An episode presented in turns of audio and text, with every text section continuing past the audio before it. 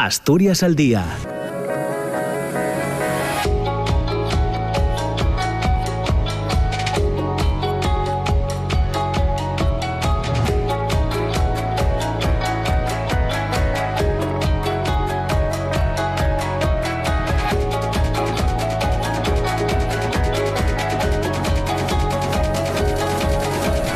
Hola, ¿qué tal? ¿Cómo están? Muy buenos días. 9 de la mañana y dos minutos. Bienvenidas, bienvenidos. Comienza Asturias al día en la radio autonómica, en la radio pública, en RPA. Ya saben, hasta las 10 de la mañana. Hoy es jueves. Hoy tenemos la habitual tertulia política de la semana. Los equipos del Servicio de Salud del Principado, del SESPA, han administrado ya 319.282 dosis de vacuna frente al coronavirus, lo que supone que se han inoculado 30 dosis por cada 100 habitantes. De este modo, Asturias es la comunidad con la mayor tasa del país, 31,33 dosis por cada centenar de personas, seguida de Castilla y León, 29,7 y Extremadura con 28,4. La media nacional está en torno a las 23,40 dosis según los datos facilitados facilitados por el Ministerio de Sanidad. Asimismo, 102.420 personas, un 10,05% de la población asturiana, han recibido la pauta completa de vacunación desde el inicio de la campaña, recuerden, el pasado 27 de diciembre. Las comunidades ya han administrado, en términos generales, más de 11 millones de dosis de las vacunas de Pfizer, Moderna y AstraZeneca Oxford contra la COVID-19, más de 360.000 desde el martes. Ya hay 3,1 millones de personas, un 6,7% de la población que han recibido la pauta completa y más de 8,2 millones de personas, un 17,4% de la población, tiene al menos una dosis. Europa supera los 100 millones de vacunas inyectadas. Johnson Johnson, con quien la Unión Europea tenía acordadas 50 millones de dosis hasta el verano, la famosa vacuna de Janssen, anunció que frenaba su distribución a los socios europeos después de que las autoridades americanas pausaran la vacunación con sus dosis para investigar seis casos de trombosis. Un nuevo golpe a esta campaña de vacunación después de todos los problemas que eh, venimos observando y comentando relacionados fundamentalmente con AstraZeneca. La respuesta llegaba ayer, un día después del anuncio de Johnson Johnson. Bruselas apuesta por Pfizer y el laboratorio BioNTech, que están demostrando, dicen desde la Unión Europea, ser unos socios en los que se puede confiar. Son palabras de Ursula von der Leyen, presidenta de la Comisión Europea. Por otra parte, el Principado asumirá como propia la decisión técnica de la Comisión de Salud Pública que adoptará en un plazo de 48 horas respecto a qué segunda dosis administrar a las personas que ya eh, hubieran eh, recibido una primera eh, vacuna de AstraZeneca después de que el Consejo Interterritorial de Salud decidiese suspender la vacunación a los menores de 60 años. Una medida de precaución ante la aparición de esos infrecuentes episodios de trombos en menores de esa edad. En otro orden de cosas, la Consejería de Salud ha, ha confirmado 194 nuevos casos de coronavirus detectados el martes, jornada en la que se produjo produjeron 31 ingresos en planta, 6 en UCI, se registraron 21 altas hospitalarias. Actualmente hay 180 eh, pacientes hospitalizados con confirmación o sospecha de COVID y otras 69 personas permanecen en unidades de cuidados intensivos. El martes no se produjo ningún fallecimiento. De este asunto a otro, que viene evidentemente vinculado, eh, plan de recuperación, transformación y resiliencia ha generado, sigue generando unas expectativas sobre la inversión pública eh, en España, eh, si tenemos en cuenta que se van a recibir más de 140.000 millones de euros procedentes de la Unión Europea para realizar inversiones transformadoras de nuestro sistema, de la economía. Estas inversiones están condicionadas, ya saben, a la puesta en marcha de las reformas recomendadas por la Comisión Europea para elevar el crecimiento potencial del PIB y el empleo. Sin embargo, estas expectativas traen consigo también una mm, cierta incertidumbre sobre los compromisos que tiene que adquirir España y que van a condicionar sin duda la política económica y fiscal del país para los próximos seis años. En el periodo 2021-2023 se van a movilizar 70.000 millones que tendrán impacto inmediato en la economía y el empleo y se prevén 212 medidas de las que 110 son inversiones y 102 son reformas. Los mayores porcentajes de esta inversión se destinarán a cuatro ejes que dan forma y sobre los que se sustentan las medidas de este plan. Transición ecológica con un 39% de la inversión, transformación digital un 29%, educación y formación un 10%, eh, investigación, desarrollo e innovación un 7%. El consejero de Industria, Enrique Fernández, ha señalado en las últimas horas que todavía no están fijadas las fechas para presentar proyectos que puedan recibir estas ayudas europeas en Asturias. No obstante, ya saben que se vienen manejando eh, algunas cifras eh, en relación a las iniciativas valoradas en unos 17.000 millones de euros relacionadas con la industria o el hidrógeno verde. Por ejemplo, los grupos de la oposición insisten en la opacidad, en la falta de transparencia del gobierno del Principado. Ya saben que la concesión de estos fondos europeos está condicionada a la aplicación de varias reformas, entre ellas la fiscal. Y precisamente este lunes la ministra de Hacienda, María Jesús Montero, aprobaba la constitución de la comisión de expertos que deberá elaborar una propuesta de reforma fiscal. Uno de ellos, el asturiano Carlos Monasterio. Los académicos tendrán de plazo hasta finales de febrero del próximo año para presentar el trabajo. La ministra quiere actualizar los principales impuestos del sistema tributario español para, dice, ha dicho, adaptarlo a los retos del siglo XXI. Entre ellos, prioriza subir el impuesto de sociedades, patrimonio, sucesiones y donaciones y abordar, decía la ministra eh, eh, al inicio de la semana, abordar de una vez por todas la fiscalidad medioambiental. Son asuntos que hoy tratamos con la diputada del Partido Socialista Noelia Macías, con el diputado del Partido Popular Pablo González, con Simón Marcos de Ciudadanos y con el diputado en la Junta General de Podemos Daniel Ripa. Asturias al día con Roberto Pato. Y ya saben, con Amor Argüelles en el control de, de sonido. Noelia Macías, ¿qué tal? ¿Cómo estás? Muy buenos días. Muy buenos días, Roberto. Pues un, placer estar otra vez eh, con vosotros un día más. Un saludo a todos los oyentes. Muchas gracias. Pablo González, ¿qué tal? Pablo, ¿cómo estás? Muy buenos días. ¿Qué tal, Roberto? Muy buenos días. Yo encantado de estar con vosotros otra vez, que hacía tiempo, hacía tiempo, además, ya unas cuantas semanas que no venía por aquí. Sí, es así. Simón Marcos, ¿qué tal? ¿Cómo estás, Simón? Buenos días. ¿Qué tal, Roberto? Muy buenos días. Buenos días a todos los oyentes y también muy buenos días a todos los contertulios que, que debatirán conmigo en, el día de hoy. Muchas gracias, Simón. Y Daniel Ripa, ¿qué tal, Dani? ¿Cómo estás? Muy buenos días. Hola, buenos días. Eh. Muy bien, muy, bien. muchas gracias. Bueno, ya, ya sabéis, términos generales, eh, hoy damos unos datos eh, creemos interesantes en torno a la vacunación en Asturias, aunque hemos hecho un pequeño repaso de cómo están las cosas tanto a nivel de, eh, de otras comunidades autónomas, a nivel nacional. Eh, con ese dato en Asturias, 10,05% de la población asturiana con pauta completa, Dani. Bueno, bien, bien, vamos avanzando en eso y, es positivo, evidentemente. Es positivo que avance con la vacunación, es positivo que, inmunicemos a la mayor parte de la población cuanto antes y por lo tanto, bueno, eso es una buena noticia.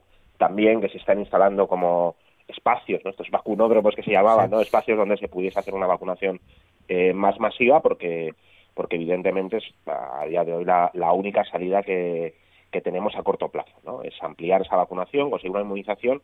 Eh, eh, lo venimos diciendo más veces, no sirve que tengamos una vacunación eh, completa en Asturias o incluso en España si no actuamos en este asunto a nivel mundial, porque pueden venir cepas que, que, pudiesen incluso ser inmunes a las vacunas y por lo tanto ahí estamos insistiendo en que necesitamos liberar las, las patentes para que lleguen más vacunas, para que se produzcan más vacunas y para que lleguen a todo el mundo, porque lo que estamos encontrando no es que no hay medios para vacunar más rápido, que probablemente los haya, sino que no tenemos vacunas disponibles, ¿no? Y esto es una cosa incomprensible, ¿no? Eh, que tengamos eh, producción, que tengamos la posibilidad de producir vacunas, pero que no se produzcan porque hay intereses económicos y que mientras tanto esté poniéndose en riesgo la salud, no solo de los asturianos y españoles, sino de todo el planeta, ¿no? Y por lo tanto tenemos que buscar las formas, tenemos que levantar las patentes para poder, digamos, actuar, ¿no?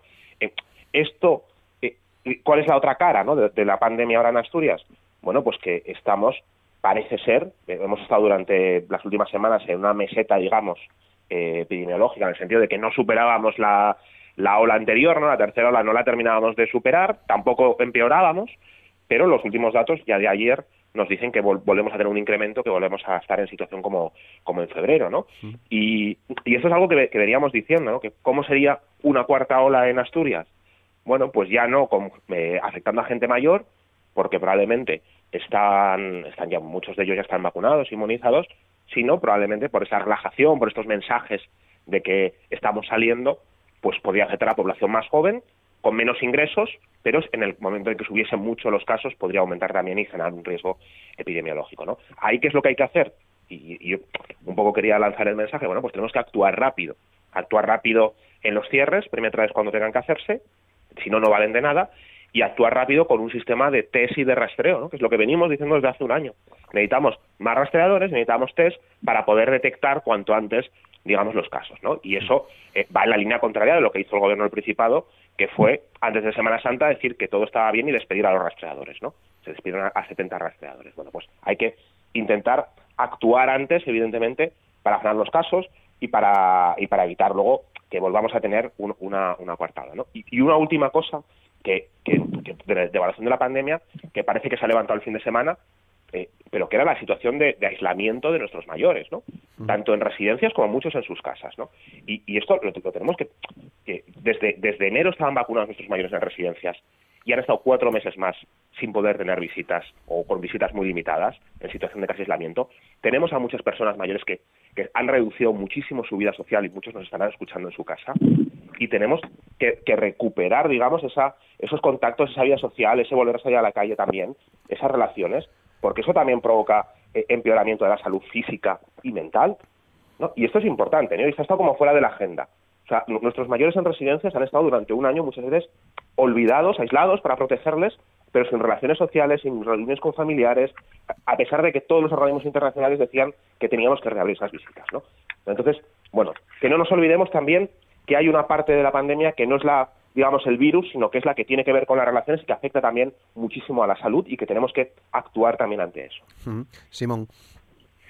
Sí, bueno, pues yo en la tarde de ayer, mientras estaba echándole un vistazo a los temas que proponía Roberto para la tertulia de hoy, y al llegar al primer punto, el de la evolución de la pandemia, ¿no? Pues inevitablemente tienes que echar la vista atrás para analizar cronológicamente cómo ha, evolucionado pues toda la pandemia a lo, largo de todo este tiempo y cómo hemos llegado a la situación en la que nos encontramos hoy por hoy, ¿no?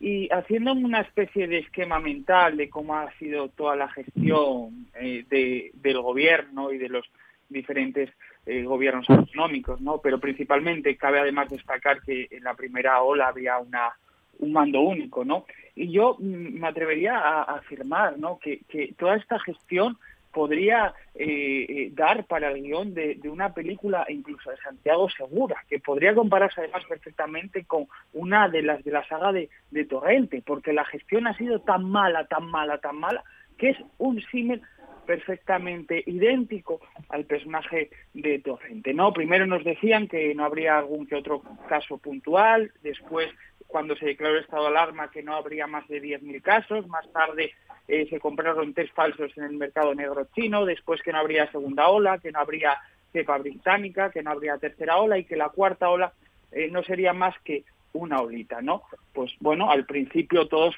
podríamos concederle al gobierno el, el, beneficio de la duda porque es verdad que era una situación novedosa para todos y, bueno, estábamos un poco actuando conforme a cómo se iban desarrollando los, los acontecimientos. Pero es cierto que los meses fueron pasando y se iba cometiendo error tras error. El nuevo error que se cometerá será a partir del próximo 9 de mayo, cuando decae, decaerá el estado de alarma muchos juristas y muchos expertos, no hace falta tampoco ser una experta, ¿no? Por mucho que el gobierno se niegue en eh, se, empeñe, mejor dicho, en negar la mayor, pues es evidente que es un estado de alarma y con unos casos de contagios al alza, pues evidentemente esa, esas famosas restricciones eh, a la movilidad, pues yo creo sinceramente que se van a ver en un limbo jurídico bastante comprometido que todos veremos a ver cómo resolvemos, ¿no? Hacías mención también a la vacunación, pero es cierto que vamos viendo desgraciadamente todas las semanas varapalo tras varapalo, primero eh, con Janssen, eh, o sea, perdón, primero con eh, la vacuna de AstraZeneca, ahora con la de Janssen, ¿no? Y es cierto que a pesar de que en Asturias la vacunación pues está a la cabeza de España, no debemos de olvidar, ¿no? Que hasta que no solo el conjunto del país alcance una tasa de inmunidad importante, sino el conjunto del mundo alcance una, una tasa de vacunación y de inmunidad importante, pues no podremos hablar de una cierta normalidad, ¿no? Por lo tanto, es importante vacunar, vacunar y vacunar, ¿no? En eso estoy completamente de acuerdo con el presidente del gobierno, pero es cierto que tampoco eh, podemos, coincido también en este punto con Dani, eh, decir que eh, está todo bien, ¿no? Porque es cierto que los planes del gobierno, pues desgraciadamente, los planes de vacunación es muy probable que no se cumplan, ¿no? Y así como primera valoración, pues de momento eso. Pablo. Sí, bueno, hablando de la vacunación, eh, nosotros creemos que la gestión está siendo, también de la pandemia en general, ¿eh? de, la crisis sanitaria, está siendo pésima por parte del gobierno, pero pésima, absolutamente pésima, eh, del gobierno central y del, y del gobierno, en este caso también autonómico. Creemos que, que lo que ha habido es una, una permanente campaña de, marketing, de, de, promoción incluso política en relación con ese tema. No podemos estar eh, hablando todo el día, todo el día de, la pandemia sin, sin dar soluciones desde un punto de vista además muy paternalista, eh, muy muy muy de, gobernante que protege a sus ciudadanos eh, desde la peana de su despacho de gobierno, creo que eso es muy, muy, muy negativo además. No se puede tratar a los asturianos como si fuesen menores de edad cuando se dirige el presidente de gobierno a ellos dando indicaciones sobre la pandemia o incluso dando información sobre la condición de la pandemia. Eso no puede ser. Yo creo que ha sido un, a mí particularmente me ha defraudado ese estilo de gobierno personalmente paternalista y casi pegajoso. Pero al margen de ese tema, hablando de la vacunación, eh, bueno, eh, lo decía antes eh, Dani, tenemos a muchas personas mayores sin vacunar. El ritmo no está siendo ni mucho menos razonable. Estamos vacunando muy despacio y, Asturias necesita que, bueno, que todos, por supuesto, pero que nuestros mayores, que son nuestros padres, que son nuestros abuelos, recuperen la normalidad porque está habiendo miedo, está habiendo pánico en muchísimos de ellos. Lo, yo creo que lo vemos todos cuando hablamos ya no con nuestra familia, sino con amigos de nuestra familia eh, o con personas que conocemos mayores que están tienen miedo a salir, a salir de casa, a salir a la calle. Eso se tiene que acabar ya. Y se tiene que acabar ya con, con un plan de vacunación y con un ritmo de vacunación que sea muy superior al actual y mucho más rápido. Eh, además no solamente por los problemas eh, pues digamos mentales ¿no? que, se, que se producen que es cierto es una realidad y, lo veremos en los próximos meses sino por recuperar la normalidad porque necesitamos recuperar a nuestros padres y a nuestros abuelos cuanto primero además eh, y además también me preocupa eh, la vacunación en colectivos concretos. Eh, en particular, es una polémica estos días, está siendo una polémica estos días también, los profesores, los docentes. No están vacunados en su totalidad. No lo están. Y eso es una vergüenza. Es una vergüenza que a, a, estas alturas del curso, cuando está casi acabando, no estén todavía vacunados. queremos que que al final la, propaganda la propaganda tiene las patas muy cortas eh, y la realidad se impone y al final cuando la realidad se impone se van viendo como las costuras desde gobierno pues se saltan por todos los sitios yo tengo la peor opinión de cómo se ha se ha gestionado todo esto la pandemia y en particular la vacunación eh, y solo cabe decir una cosa al margen de la crítica política que en este caso debería quedar sí. bien y que lo hagan cuanto primero muy bien eh, Noelia eh, bueno, eh, realmente un poco eh, compartiendo también respecto de lo que decía el compañero Daniel Ripa en cuanto a los datos de estabilización, ¿no? Sí es cierto que, durante estos días parecía que teníamos una tendencia, ¿no? De estabilización en estas últimas semanas, pero el dato de ayer, que bueno, fueron casi 200 positivos, casi, bueno, pues no, no deja de ser nuevamente un, dato preocupante, ¿no? Y, que nos debe de, de, volver a hacer que, que, pensemos en la prudencia. Por eso mm, yo quiero nuevamente apelar ¿no? a la responsabilidad que han, que han tenido los asturianos y asturianas durante toda esta durante el inicio de vamos desde el inicio de la de la pandemia y a la prudencia de todos porque sí es cierto que el riesgo de esta de esta cuarta ola está ahí. También es verdad que, percibo, yo percibo que, hay una confianza importante en todos los, los, asturianos y asturianas de que, estemos ¿no? en la recta final de esta pandemia, pero no debemos, eh, bueno, pues desde luego de bajar la guardia y debemos de continuar respetando eh, las normas las normas sanitarias a medida que la vacunación pues va, avanzando. Quiero detenerme en el tema de la, de la vacunación, ¿no? Eh, porque creo que es, realmente en lo que estamos ahora y en lo que en lo que debemos de, incidir. la vacunación en estos momentos es un elemento clave clave para superar la, la pandemia.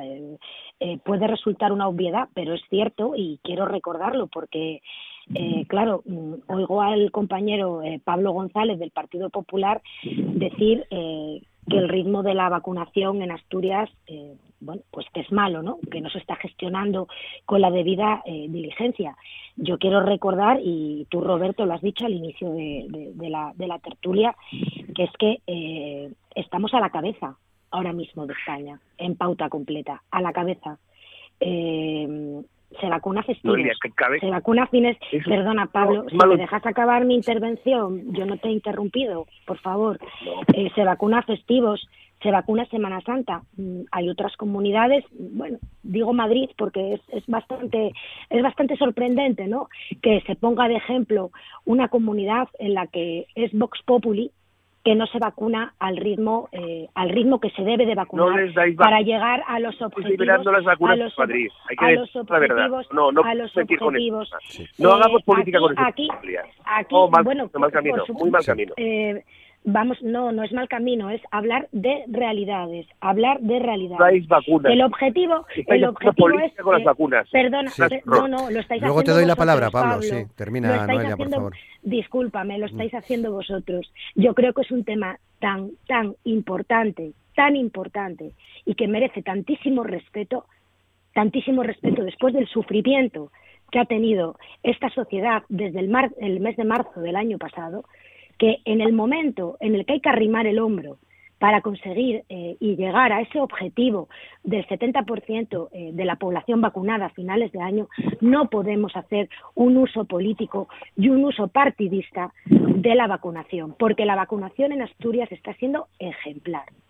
Y nuevamente quiero volver a agradecer el trabajo inmenso, eh, desinteresado de muchísimos profesionales que se han puesto a disposición del SESPA, de la Consejería de Salud, para avanzar en este proceso de vacunación. Y vuelvo a insistir, porque los oyentes lo saben. Y es así. Asturias está en la cabeza ahora mismo de España en cuanto eh, a eh, la inoculación de las pautas completas. Con lo cual vamos a un buen a un buen ritmo. Y eh, quisiera decir otra cosa, porque mm, es como un mantra tibetano que últimamente se repite muchísimo ya desde hace un tiempo por parte del Partido Popular de cara, eh, bueno, pues a los mensajes que lanza el presidente del Gobierno de Asturias, Adrián Barbón, y a su, eh, bueno, actividad y confundir cercanía y transparencia y dar información a los asturianos y asturianas con paternalismo es demostrar que no se tiene ni idea de lo que es y debe de ser la política. El presidente del Gobierno de Asturias y el Gobierno de Asturias, al igual que este grupo parlamentario, tienen un respeto profundo, profundo por todos los asturianos y asturianas. Y en una situación como la que hemos vivido, lo que se debe de tener es cercanía, cercanía y transparencia y facilitar toda la información y ser accesibles a los ciudadanos, cosa que no eh, pueden decir otros grupos. Por lo tanto, yo en esta primera intervención quiero eh, cerrarla recalcando eh, el hecho e insistiendo en el hecho de que eh, el ritmo de vacunación es muy bueno, confiamos plenamente en que se puedan ir cumpliendo los pasos. El CESPA y el Gobierno de Asturias están poniendo todos los medios, tanto materiales como humanos, necesarios para avanzar a un buen ritmo en, esta, en este proceso de vacunación y, por lo tanto, dejemos eh, que los asturianos y asturianas eh, tengan un mínimo de esperanza y puedan ver la luz al final del túnel. Creo que es muy necesario para todos y todas. 9 y 25, Pablo, ¿te perdíamos en algunos momentos? Mm, por resumir. Sí, no, sí, sí. Eh, vamos, yo por supuesto que comparto los buenos deseos de Noelia, pero no podemos, pero no como asturianos, sino como españoles, el ritmo de vacunación en España pues no se tiene bueno. en general en todos los sitios, porque estamos teniendo dificultades para conseguir las vacunas. Con lo cual, no podemos, si es malo en toda España, y, hay pequeñas diferencias entre comunidades, desde mi punto de vista, porque el gobierno suministra velocidades distintas a las comunidades de las vacunas en función de criterios que no son objetivos, pero eso es un tema distinto, pero en cualquier caso, va mal en toda España, porque va lento en toda España, porque hay pocas vacunas en España, no podemos estar contentos con lo que hacemos en Asturias. Pero, pero no es cuestión de criticar nuestro trabajo, que no es eso. Es cuestión de que teníamos que estar vacunados más asturianos y no lo estamos. Mm. Con lo cual, satisfacción en este tema, poco. Y autosatisfacción, mucho menos. Pero es un, eh, es un tema de tener nivel de exigencia con lo público. Y a mí me parece de cajón. O sea, ahora mismo muchas personas, muchos asturianos se preguntan por qué no están vacunados todavía. ¿Es, es achacable al gobierno de Asturias? En muchos casos no, en otros sí, pero en muchos casos no. lo que hay que hacer es eh, intentar presionar para que eso se solucione, nada más. Muy bien. Bueno, avanzamos. 9 y 26. Por cierto, en torno a la... Sí, Dani. Sí, no, no sé si se puede... Mm. no, es, que decía, claro, oye, cercanía y transparencia. A ver, es, por favor, eh, transparencia no. Llevamos cuatro meses intentando saber quiénes son las cientos de personas eh, vacunadas irregularmente, la vacunación VIP, que fue antes a, personal directivo, a personal de residencias que no sabemos quién es, a gente que no han trabajado desde primera línea, antes de personas de primera línea, de sanitarios, de sociosanitarios, de personas mayores de 80 años, y, llevamos desde hace cuatro meses pidiendo al gobierno quiénes han sido. La, la, casilla de otros, que eran 3.000 personas que ponían el propio gobierno del Principado de Asturias. Hmm. Eh, ¿Quién es esa gente que se ha vacunado? y cuatro meses después no se sabe. O sea, que transparencia en el proceso de vacunación no la ha habido, ¿no? Y luego disponibilidad de vacunas, no hay disponibilidad de vacunas en España, pero tampoco en Francia, en, Italia, en ningún país de la Unión Europea, porque hay un problema que es que no se están eh, produciendo vacunas suficientes y para eso tenemos que liberar las patentes. O sea, o liberamos las patentes y ponemos a producir vacunas de una forma masiva o esperamos a que las farmacéuticas no las quieran suministrar, ¿no? Y entonces, eh, eso, claro, eso genera un problema. y, y es necesario, repito, que, que quede ahí, si sube la pandemia, si suben los casos, tenemos que actuar rápido. Y necesitamos rastreadores que puedan detectar muy pronto. No despedirlos, como ha hecho el gobierno asturiano, sino contratarlos para intentar detectar, aislar, hacer test y por lo tanto evitar que, una, que, tengamos una nueva ola que vuelva a afectar a la economía. Por cierto, que llevan, la economía llevan eh, meses esperando el cobro de las ayudas y las compensaciones, ¿no? Con lo cual, eh, eh, a eso me refería con actuar rápido y, por supuesto, necesitamos transparencia. Simón, muy brevemente para pasar de asunto, luego te doy la palabra, Noelia.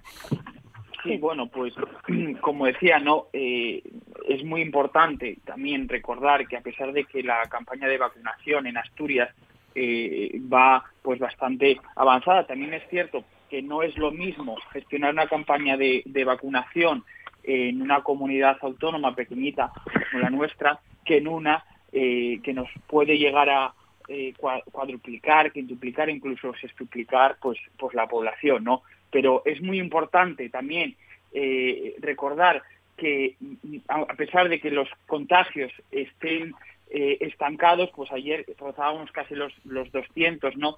Y es verdad que, bueno, hay que hacer también mención a cuáles son los estándares de contagios que recomienda la OMS y las autoridades sanitarias para, digamos, tener controlada la eh, pandemia. Y es evidente que en Asturias estamos, como anuncian constantemente los medios de comunicación, pues en rojo, ¿no? Por lo tanto, no es todo como hace la responsable o la representante del Partido Socialista, tirarse flores, sino que hay que también ser un poco realistas y honestos con los datos y con las realidades, ¿no? Yo creo que hay que seguir, es muy importante y creo que todos en esta tertulia coincidimos en lo mismo, hay que seguir eh, vacunando y transmitiendo a la ciudadanía calma porque evidentemente las vacunas son seguras y la ciencia será la que ponga fin a esta pesadilla que nos ha tocado y está tocando vivir. Noelia. Bueno, en ese sentido también, bueno, volver a recalcar, por supuesto, la confianza en la ciencia. Eh, yo creo que, eh, en ese sentido podemos estar todos todos muy tranquilos y es un mensaje que debemos de, lanzar, ¿no? Un mensaje de, esperanza a todos a todos los, ciudadanos.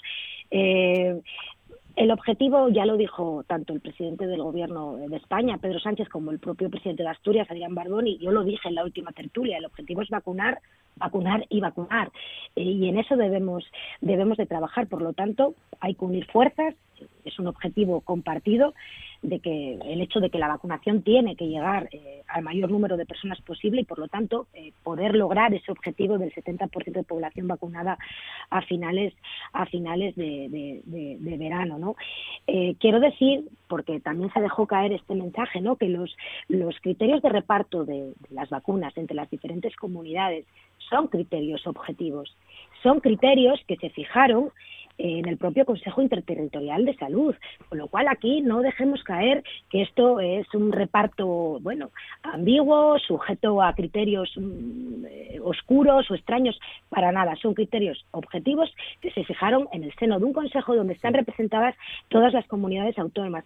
Y quiero también, perdón, y quiero recalcar también el hecho el hecho de que eh, junto con el, proceso de vacunación se sigue trabajando de una manera muy eficaz, muy eficaz en el, en el rastreo.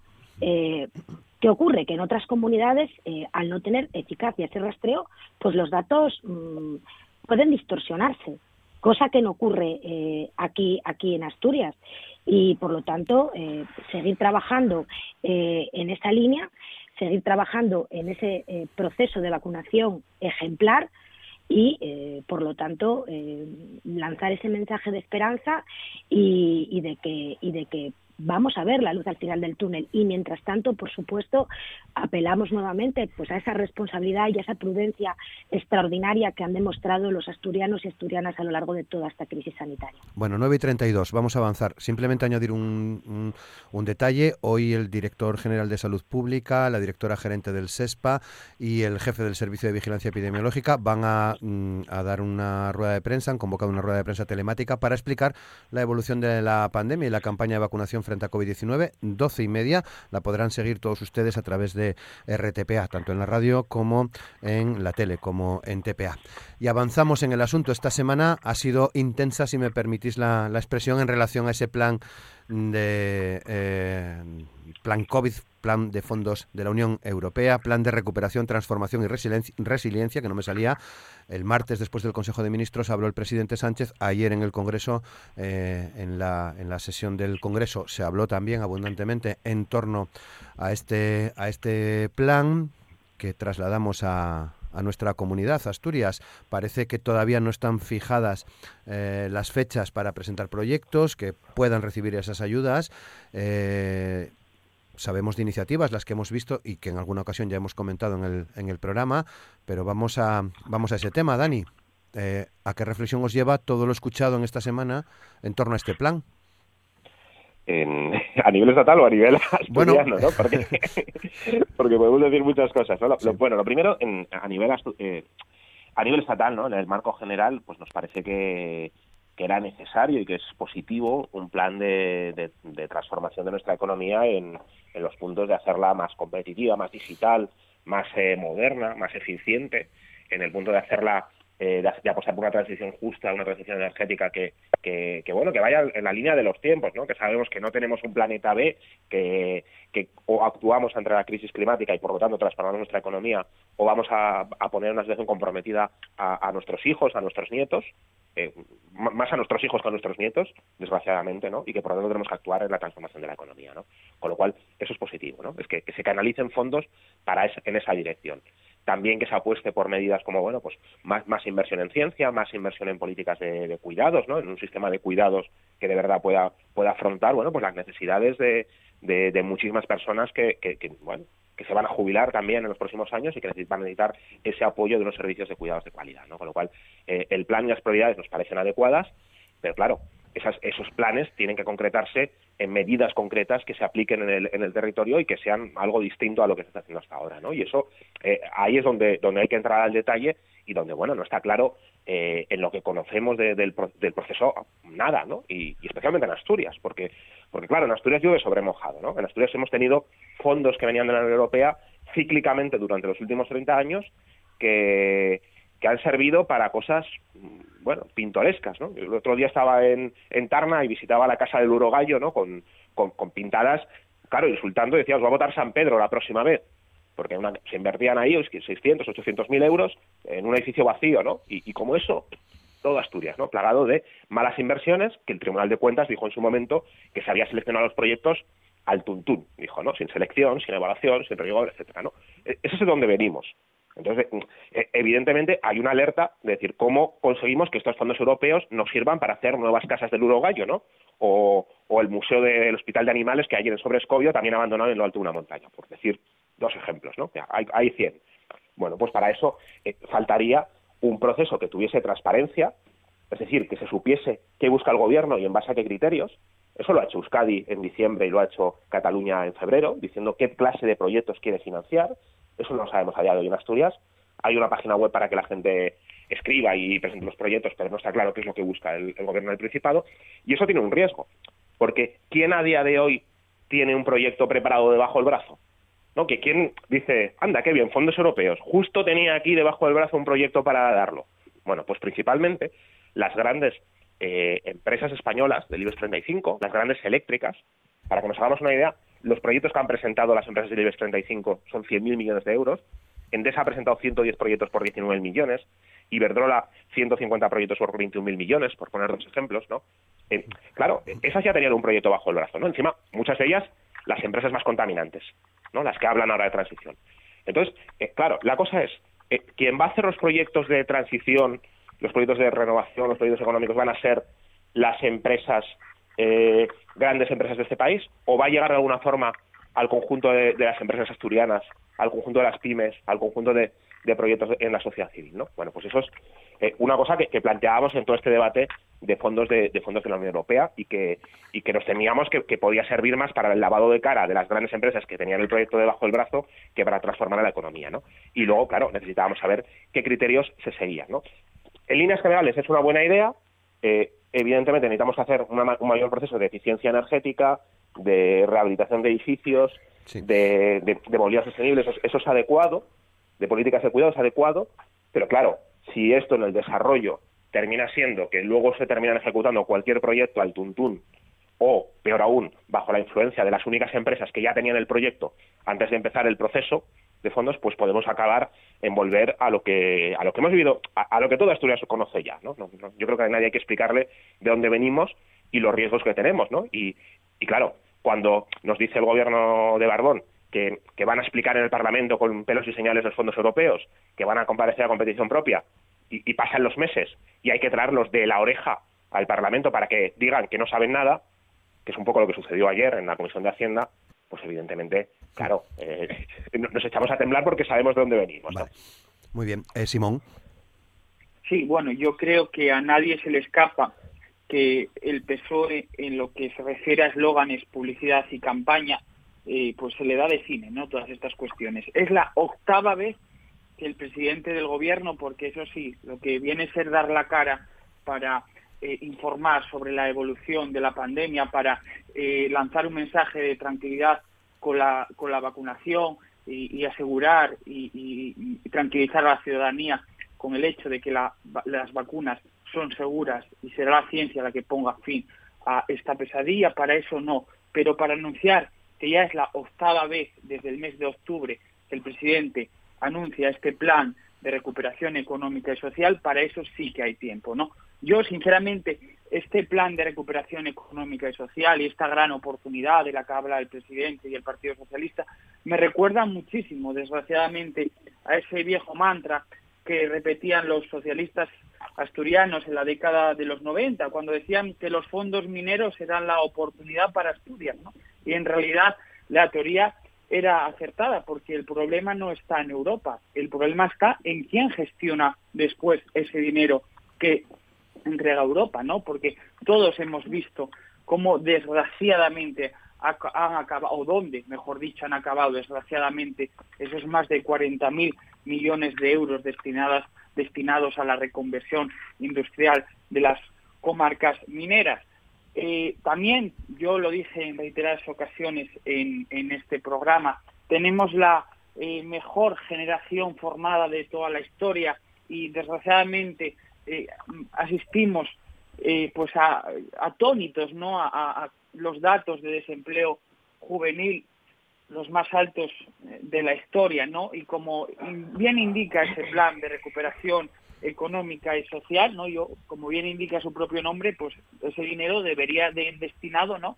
A, pues recuperar o a ayudar a los sectores más afectados por, esta pandemia. El gobierno, el presidente, el otro día hacía mención a que se plantea invertir unos 12.000 millones de euros, quiero recordar así a grosso modo, en formas de transporte sostenible y es algo que está muy bien, ¿no? Todos estamos muy comprometidos con el medio ambiente, etcétera, etcétera, pero es que yo en ningún momento de las ocho veces que el presidente presentó este plan vi eh, mencionar o lo escuché mencionar eh, cuánto dinero va a ir destinado a compensar pues a todos los autónomos, a todos los hosteleros, porque mm, antes también hacía Dani mención en, la, en su anterior intervención que hay muchísimos comerciantes, muchísimos hosteleros que llevan meses esperando por esas ayudas prometidas y que parece ser que nunca llegan, ¿no? Pues el presidente del gobierno no ha hecho en ningún momento mención a cuánto, importe irá destinado a todas estas personas.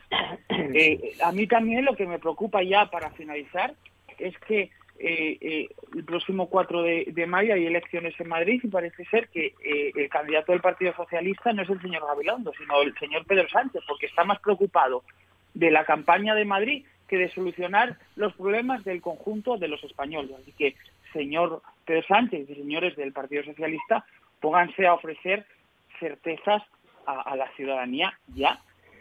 Pablo. Sí, vamos a ver, el tema de, los fondos de, recuperación, los famosos, no 140.000, sino 70.000 millones que nos, que nos eh, transfiere, todavía no, Europa para, para poder eh, salir de esta crisis, hay que recordar que además España es el segundo país europeo más beneficiado con estos fondos. Eh, y digo 70.000 porque los otros 70.000, en números redondos, son, es préstamo, préstamo puro y duro. Con lo cual, ayudas, o sea, perdón, transferencias de dinero, importes de dinero que nos dan para que nosotros utilicemos en recuperarnos de esta crisis son 70.000 millones en números redondos. Eh, lo primero, se ha creado una burbuja con todo esto. ¿Por qué? Desde nuestro punto de vista, por lo siguiente. Porque como no ha habido una rápida ejecución de todo esto, parte, en buena medida porque hemos tardado en enviar eh, los requisitos que nos, que nos pone Bruselas, entre otros, cumplir una cierta condicionalidad, porque estos fondos no son así, porque sí, por tu cara bonita, son a cambio de que España haga determinadas reformas. Bueno, estas reformas hemos estado mareando la perdiz con, con, ellas y hemos estado eh, pues ralentizando el envío de información. ¿Por qué? Bueno, pues porque al gobierno de España pues no le apetece eh, hacer reformas para recibir estos fondos. Prefiere que se los den todos los europeos para que le pueda gastar como le dé la gana. Y, digo así, como le da la gana. ¿Por qué? Porque tampoco ha participado a comunidades ni, ni, ayuntamientos. Ha habido, hay dos órganos de gobierno en la gestión de estos fondos en España. Y es eh, una comisión mixta que se, que se ha reunido una sola vez, una sola vez, solo una, eh, y luego comisiones eh, sectoriales que, solamente se han dedicado a repartir lo que aparecía en los presupuestos generales del Estado. Hay una absoluta desconexión y hay un absoluto divorcio entre el gobierno central y el resto de poderes del Estado porque a Pedro Sánchez le apetece gestionar los fondos desde Moncloa, posiblemente para tener un plan E a la bestia, posiblemente para, para administrarlos junto con el poder político y los favores políticos, como estamos viendo en Asturias, que nos están poniendo el cerco de Madrid permanentemente con las inversiones. Bien, eh, dicho esto, ¿qué hace nuestro gobierno regional? Bueno, pues ayer, y hacía referencia eh, Mani hace un momento, en la comparecencia de la consejera de Hacienda, eh, con su mejor intención además, nos confirmaba lo que todos sabemos, que se están pasando la pelota entre consejerías con el tema de los fondos europeos, porque no saben nada, porque Madrid no le suelta información. Porque al final, para una pregunta muy concreta en relación a los fondos, una pregunta operativa de cómo se van a gestionar y tal, pues al final se mencionaban tres consejerías distintas y el comisionado de reto demográfico. Pues esto no es serio, ni siquiera hay una sola voz en Asturias que nos pueda informar a los diputados de este tema. Bueno, hay un absoluto desastre con este con esta cuestión, un absoluto desconocimiento también por parte del gobierno y nosotros hemos dicho al gobierno ayer una cosa muy clara. Eh, reconozcan que tienen la misma información que nosotros, más bien, más bien nada, eh, y arrimemos el hombro todas las fuerzas políticas para exigir a Madrid que Asturias no se quede atrás. Mm. No, hemos hecho ni siquiera las reformas administrativas que nos están pidiendo en Madrid. Bueno, eh, es un auténtico caos y es una burbuja que al final va a salpicar a todos los gobiernos que entren en esta dinámica de tirar para adelante con la venda puesta sobre los ojos. Noelia. Bueno, yo eh, la verdad es que me, quedo un poco perpleja ¿no? con todo lo que estoy escuchando cuando yo eh, creo, y, es así, eh, estamos ante una oportunidad histórica para España y para Asturias, por supuesto.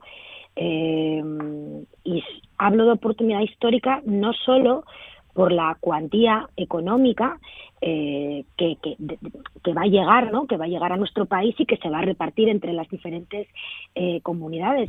Eh, cuantías que, que suponen que se puedan abordar las imprescindibles transformaciones económicas que requiere que requiere este país para bueno pues para avanzar no ya lo dijo ayer el presidente del, del gobierno hacia un modelo más verde y más digital es que hablamos de 140.000 millones de euros entre los años 2021 y 2026. Eh, Por lo tanto, estamos ante un hito histórico, histórico para este país.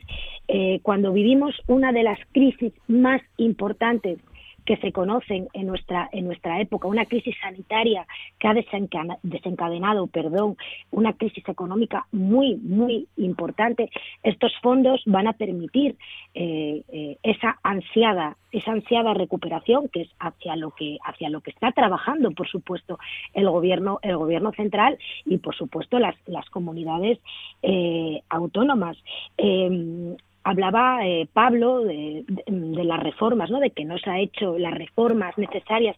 Vamos a ver, pero es que las reformas son de tal calado que es que exigen el acuerdo con los agentes sociales. Aquí las reformas eh, no se hacen en solitario. Las grandes reformas se acuerdan. ¿Qué pasa? Que es que, claro, el Partido Socialista gobierna diferente al Partido Popular. Ya no voy a hablar de la reforma laboral que hizo en solitario, eso ya lo voy a dejar ahí en el, en el cajón. Pero aquí nosotros gobernamos de manera diferente, porque no hablamos de reformas simplistas, hablamos de reformas profundas, de reformas que por lo tanto requiere requieren de un acuerdo, de un consenso con los, con los agentes sociales. Por lo tanto, eh, en eso se está, en ese trabajo. Además, quiero decir una cosa, aquí se habla de, opacidad desde el punto de vista de, bueno, de la actuación del, del, gobierno, del gobierno de Asturias. Vamos a ver, es que el gobierno de Asturias ni llega tarde ni va con retraso respecto de, de ninguna otra comunidad por más que otras comunidades ya hayan anunciado planes o proyectos. Es que quiero recordar eh, a los oyentes, me gustaría recordar y dejar aquí encima, porque es que esto no se ha dicho, ¿eh? que aún está todo en fase de tramitación. Y el Gobierno de España tiene hasta el 30 de abril para presentar este plan ante la, ante la Unión Europea. Por lo tanto, no estamos todavía en fechas para que ninguna comunidad eh, presente eh, proyectos. Quiero recordar también las palabras de la consejera de Hacienda ayer en la, en la, comisión ¿no? de, de, Hacienda de, la, de aquí de la, de la Cámara, de la Junta General, donde eh, expresó claramente, cosa que ella hizo en reiteradas ocasiones en, el pleno, pleno de la Junta, también el propio presidente del gobierno, ¿no? Adrián Barbón, que la voluntad del Principado es trabajar con total transparencia, con total transparencia en esta en esta en esta cuestión. Incluso eh, ya se están eh, vamos se está perfilando la normativa que va a permitir una mayor agilidad eh, administrativa en la gestión en la gestión de estos de estos fondos y también recalcar el hecho de que el gobierno de Asturias está preparado absolutamente para gestionar estos fondos de reconstrucción. No. contamos con un mapa de estrategias, con un consejo asesor y una oficina de proyectos desde, desde el mes eh, de octubre. Por lo tanto, la arquitectura institucional adecuada está encima de la mesa. La propia consejera anunció ayer, ya se hizo también en, en, el pleno pasado, si no recuerdo mal, de la Junta General, eh, que va a haber una serie de comparecencias sobre, sobre, sobre el tema de los, de los fondos de, de, reconstrucción. Por lo tanto, dejémonos, dejémonos de ser, por favor, agoreros. Yo insisto y apelo de verdad al resto de grupos eh, al, hecho, a la responsabilidad, porque estamos ante una oportunidad histórica y todos, todos debemos de, arrimar el hombro porque yo creo que la sociedad eh, nos lo pide nos lo pide. Tenemos que salir de esta situación, está claro. Bueno, nueve y cincuenta minutos. Nos quedan nueve minutos para pediros opinión sobre una de esas reformas, Pablo, que se anunciaba esta misma semana, la reforma fiscal, la creación de ese grupo de expertos que va a trabajar al menos durante eh, varios meses, durante diez meses, en torno a esa reforma fiscal, entre ellos el catedrático de Hacienda Pública de la Universidad de Oviedo, Carlos Monasterio. ¿Qué os parece a vosotros esa reforma con lo que tenemos sobre la mesa, es decir, con, con la intención de hacer una profunda reforma fiscal. Bueno, a nosotros nos parece bien una profunda reforma fiscal, pero a la baja. O sea, lo que no es, eh, a, la, a, la, baja sobre todo para las clases medias y las mm. clases con menos poder adquisitivo, eh, que no están las cosas orientándose por ahí. Eh, nosotros lo que vemos es que al final, ya antes de la pandemia, pero desde luego ahora en la pandemia, donde las rentas de las familias, de clases medias, trabajadoras, etcétera, eh, se están desplomando, pues en particular por los ERTES, en particular por los cierres, en particular por los despidos, en particular por la bajada de actividad que tienen los autónomos, porque o les obligan a estar cerrados o, venden menos porque la actividad pues, se ha decaído, ¿no? Eh, pues la única reforma fiscal razonable debería de ir orientada a, a dos vías concretas y es, lo primero, reforzar las rentas de las personas que, más han sufrido esta caída de renta, eh, autónomos, trabajadores, clases medias, etcétera, reforzarla, sobre todo con el gran impuesto que, ayuda a las, clases medias, que es el IRPF, que es eh, procurar que, y ahí además, por cierto, no solamente es una reforma a nivel eh, nacional, sino hay una reforma, hay margen para hacerlo en Asturias, para poder bajarle el IRPF a estas clases medias asturianas por parte del gobierno autónomo, porque hay competencia fiscal en una parte del IRPF en Asturias. Y esto no se quiere explorar, incluso no se quiere explorar en este año que estamos recibiendo un plus de 400 millones de euros de más de fondos extraordinarios eh, a raíz de la crisis. Pues tampoco se quiere explorar esta, esta rebaja fiscal a las clases medias. Bien, decíamos que reforma fiscal sí, cuando se, se baja para clases medias, pero con una segundo, un segundo pilar, una segunda prioridad, nosotros queremos percibirle.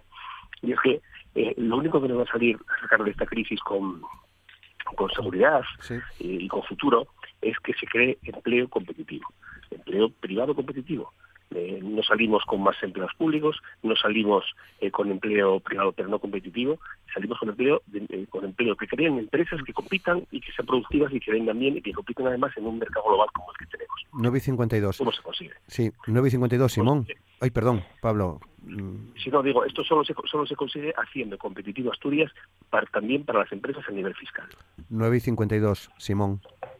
Sí, bueno, pues veremos a ver qué dice en su, en su comparecencia en el próximo en el Congreso el próximo jueves 22 la ministra de Hacienda, la señora Montero. Nuestro grupo parlamentario ya ha solicitado que se informe sobre este comité de expertos y sobre la línea que le ha marcado al mismo para estudiar la potencia reforma fiscal. Es evidente, como decía Pablo, que estamos de nuevo ante un sablazo fiscal y un gobierno que lo único que sabe hacer es gestionar mal y saber eh, y subir los impuestos a las clases medias. Eh, ya ha subido además muchos impuestos en los, en los presupuestos generales del Estado, es muy importante recordarlo, y además plantea otra subida encubierta en la ley de lucha contra el fraude que actualmente está en tramitación en el Congreso de los Diputados. la ministra hablaba de una armonización fiscal entre comunidades autónomas, pero ya puestos a reformar, eh, digamos, el tema económico, podríamos también hacer hincapié e igualar lo que recoge nuestra Carta Magna de que todos los españoles deben de tener los mismos derechos económicos independientemente de donde residan, ¿no? Y aprovechar también para acabar con el cuponazo vasco y esos privilegios económicos que tienen eh, pues los nacionalistas, ¿no? En Ciudadanos apostamos más eh, que por subir impuestos, pues por la reactivación económica que también eh, puede venir eh, a dejar dinero en manos en manos de los españoles para que así también incentiven, digamos, la economía. ¿Qué falta hace, no? 9.54, Dani. Jolín, por, una vez que el Fondo Monetario Internacional da la razón a Podemos Asturias, les parece mal al resto de partidos, ¿no? Eh, lo, que están diciendo eh, los organismos internacionales es lo que en esta tertulia y en, a nivel público y llevamos diciendo desde hace meses, que de la pandemia hay sectores que están ganando mucho más dinero desproporcionadamente, mientras la mayoría de la sociedad está perdiendo. ¿no? Y lo estamos viendo claramente con las empresas digitales, que han incrementado los beneficios, los han multiplicado por tres en, el último año, dos años. ¿no? Entonces, ¿qué es lo que propone el Fondo Monetario Internacional? Bueno, pues que se haga una reforma eh, fiscal donde los que más tienen, los que más están ganando con la pandemia, paguen temporalmente más para poder financiar los recursos públicos y que el Estado pueda proteger a todo el mundo. Eso es lo que se está poniendo sobre la mesa. De eso va o debe de eso debe ir eh, esa reforma fiscal, es decir, que los grandes patrimonios, los millonarios, las grandes sociedades que han ganado muchísimo con la pandemia, contribuyan un poquito más en un momento donde la mayoría de la población está hasta el cuello para poder financiar los servicios públicos. Lo que no es comprensible es que una cosa tan sensata, pero no porque la digamos nosotros, porque ya lo está diciendo todo el mundo, eh, sigamos oyendo a Adrián Barbón y a, sectores del Partido Socialista diciendo que no. Entonces, ¿dónde está el socialismo cuando se plantea que hay que subir los impuestos a los millonarios, cuando lo piden hasta los organismos más neoliberales, que, los, que, los que nunca han defendido eso, y dicen que no? Bueno, pues, pues eh, yo creo que es, que es evidente porque o se ponen impuestos a unos, y esto lo decíamos en esta tertulia durante meses, o se ponen impuestos a los que más tienen, o lo vamos a pagar el resto de la población. Y hay que decidir, o, lo, o se lo pagas, o se lo, cobras a quien gana mil euros, o se lo cobras a quien gana un millón de euros. Muy bien. Eso es, lo, que, lo que creemos que, que no, no hay alternativa para no hacer eso. Y Noelia Macías, 9 y 56. Bueno, Intento ir rápido. Es verdad que el propio Fondo Monetario Internacional, incluso Estados Unidos, han planteado la, bueno, la necesidad de una nueva fiscalidad más justa y que refuerce la cohesión, eh, la cohesión social. Eh, independientemente de que el objetivo prioritario ahora, lo dijo el propio presidente del Gobierno, Pedro Sánchez, es eh, impulsar, por supuesto, la recuperación de la economía, hay reformas que hay que hacer y que, son, vamos, que son imprescindibles, ¿no? Eh, digo lo de lo del Fondo Monetario Internacional y de Estados Unidos porque bueno, creo que la derecha española debe de empezar a modernizar un poquito, un poquito su discurso. Además quiero recordar que la propia ministra Calviño dijo y remarcó claramente que los presupuestos generales del Estado actuales eh, demuestran que no se suben los impuestos en este momento. Pero sí es cierto que hay que pensar en esa gran reforma fiscal que pide la Unión Europea y también la propia reforma del sistema de financiación de las comunidades. También quiero recordar que los presupuestos del Principado eh, en los presupuestos del Principado tampoco hemos subido los impuestos. Y ya finalizo diciendo que es que la posición de los socialistas asturianos en este debate es clara. Es fundamental tomar medidas contra el dumping, eh, el dumping fiscal, perdón, y la competencia desleal porque eso lo que hace es favorecer las competiciones eh, tributarias y, realmente acaba debilitando el estado de, bienestar. Por lo tanto, la armonización fiscal eh, permitirá permitirá robustecer pues, los servicios públicos fundamentales y esenciales y algo que creemos que es absolutamente imprescindible eh, e importante en la situación actual. Muy bien, bueno, pues son asuntos que sin duda volverán a esta, a esta mesa eh, seguramente en los próximos meses, en futuros eh, programas, porque da la sensación que van a dar mucho de sí. Hoy lo tenemos que dejar aquí. Daniel Ripa, diputado de Podemos eh, Asturias en la Junta General del Principado, muchas gracias, feliz semana. Bueno, muchas gracias y nada, muy agradable como siempre. Gracias. Simón Marcos, de Ciudadanos, muchas gracias también, feliz semana. Muchas, muchas gracias a ti Roberto y feliz semana a todos. Pablo González, Partido Popular. Muchas gracias, Pablo. Feliz semana. Muchas gracias a vosotros. Eh, encantado de estar aquí, como siempre. Y Noelia Macías, diputada del Partido Socialista. Noelia, muchas gracias también. Feliz semana, claro. Feliz semana y muchísimas gracias y cuidaros. Un saludo a todos. Muchas gracias. Y a todos ustedes, a todos los oyentes, ya saben que volvemos mañana a partir de las 9 de la mañana en RPA, Asturias al día, entre las 9 y las 10 en la radio eh, autonómica y que hoy a las 12 y media podrán seguir esa comparecencia de los responsables de, salud eh, para hablar de la evolución de la pandemia y de la vacunación. La podrán seguir por la radio, por RPA y también por la tele, por, por TPA. Les esperamos mañana, ya saben, a las 9, Asturias al día. Muchas gracias. Saludos.